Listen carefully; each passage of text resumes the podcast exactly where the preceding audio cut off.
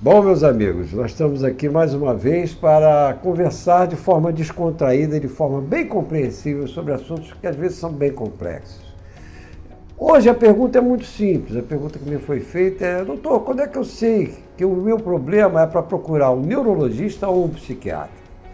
O neurologista ele trata de epilepsia, ele trata de alterações do movimento, né, entre outras, né, alterações da coordenação motora, né, alterações da expressão é, da fala, quer dizer, tudo que tem é, repercussão motora você vai ter uma área da neurologia que trata também das alterações de comportamento, mas muito já próximo da atuação psiquiátrica. Então, o que, que trata o psiquiatra? Todas as questões ligadas à vida emocional.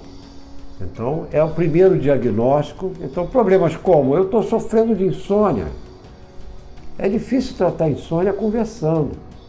Você pode mudar hábitos de vida que vão te ajudar até a dormir melhor. É possível isso, mas é muito difícil você conseguir uma boa solução sem uma consulta médica. Nós estamos vivendo esses tempos difíceis de pandemia. Se você está permanentemente tendo dificuldades para dormir, eu conheço muitas pessoas nessa condição, procure um psiquiatra, não procure um neurologista. O neurologista não vai saber tratar bem isso. Então, as questões emocionais interferindo no sono e outra função da vida, principalmente na produtividade, nos relacionamentos, que é assunto de outro podcast, né? e nas questões que digam respeito a alterações do pensamento, do juízo de realidade. Por exemplo, gente, os jovens costumam dizer: ih, está de ácido, está viajando. Está viajando é porque está se afastando da realidade, começa a ver como se fosse uma realidade paralela.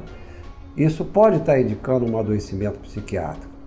Né? Outra questão, o humor está muito baixo, a expectativa em relação à vida é muito ruim, é muito pequena, é muito pessimista. É uma questão que o psiquiatra resolve. Então, questões emocionais, questões ligadas a alterações do pensamento, questões ligadas ao humor e até uma outra questão interessante, a dificuldade de realizar coisas, de fazer coisas práticas alterações do pragmatismo, alterações da vontade.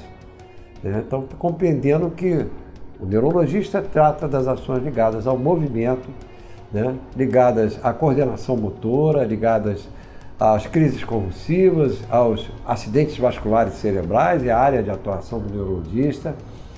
Né? E o psiquiatra trata dessas outras questões, que são ligadas a três funções superiores: pensamento alterado, né? quantidade de afeto ou dificuldades afetivas e vontade. São as três funções superiores que são estudadas na psiquiatria: intelecto, afeto e vontade. Amigos, obrigado e voltamos a falar pelo podcast ou através dos vídeos.